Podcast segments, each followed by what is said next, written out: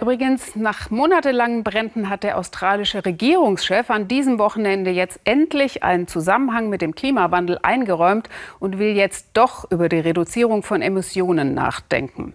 Wir vom Weltspiegel empfehlen hier mal den Blick nach Schweden.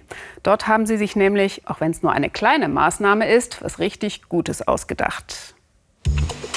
Sieht eigentlich aus wie bei uns in Deutschland. Viel zu viel Verkehr in Stockholms Innenstadt. Aber er hier will das ändern. Der kleine weiß-gelbe Elektro-LKW. Die Idee dahinter ist eigentlich ganz simpel. Müllwagen fahren leer in die Stadt hinein, sammeln Abfall ein und kehren vollbeladen zurück. Bei den Kurierdiensten ist es genau umgekehrt.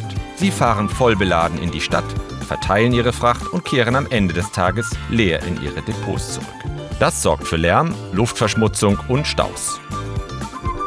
Irgendwie muss sich das doch besser organisieren lassen, haben sie sich in Stockholm gedacht. Und nun arbeiten sie zusammen. Eine Recyclingfirma, ein Logistikunternehmen, ein Immobilienverwalter und die Stadt Stockholm.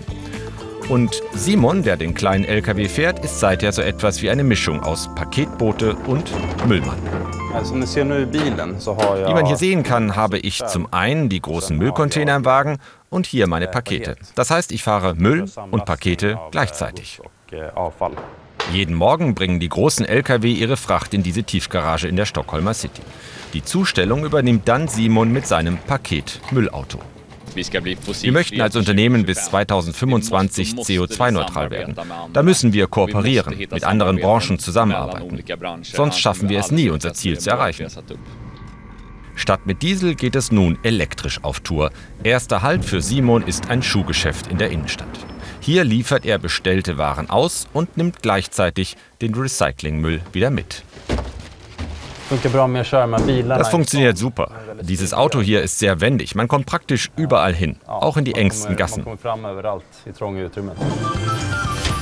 Seit knapp drei Jahren gibt es das Projekt mit dem Namen Geliebte Stadt in Stockholm. Es schreibt schwarze Zahlen und schont die Umwelt. Das Recyclingunternehmen hat drei Touren mit dem LKW durch die Innenstadt gestrichen. Ebenso der Kurierdienst. Auch er konnte drei Fahrten pro Tag streichen. Das bedeutet weniger Verkehr, weniger Lärm und weniger CO2. Und das ist gut für die Stadt. Immer mehr Menschen leben in Städten. Das bringt mehr Verkehr mit sich, mehr Warentransport. Alle brauchen Platz. Es wird enger und enger. Gleichzeitig brauchen wir aber auch attraktiven öffentlichen Raum. Da müssen wir einfach cleverer werden. Så att då behöver vi börja tänka smartare. Zurück im Depot. Jetzt wird der Recyclingmüll abgeladen. Die Tour ist zu Ende.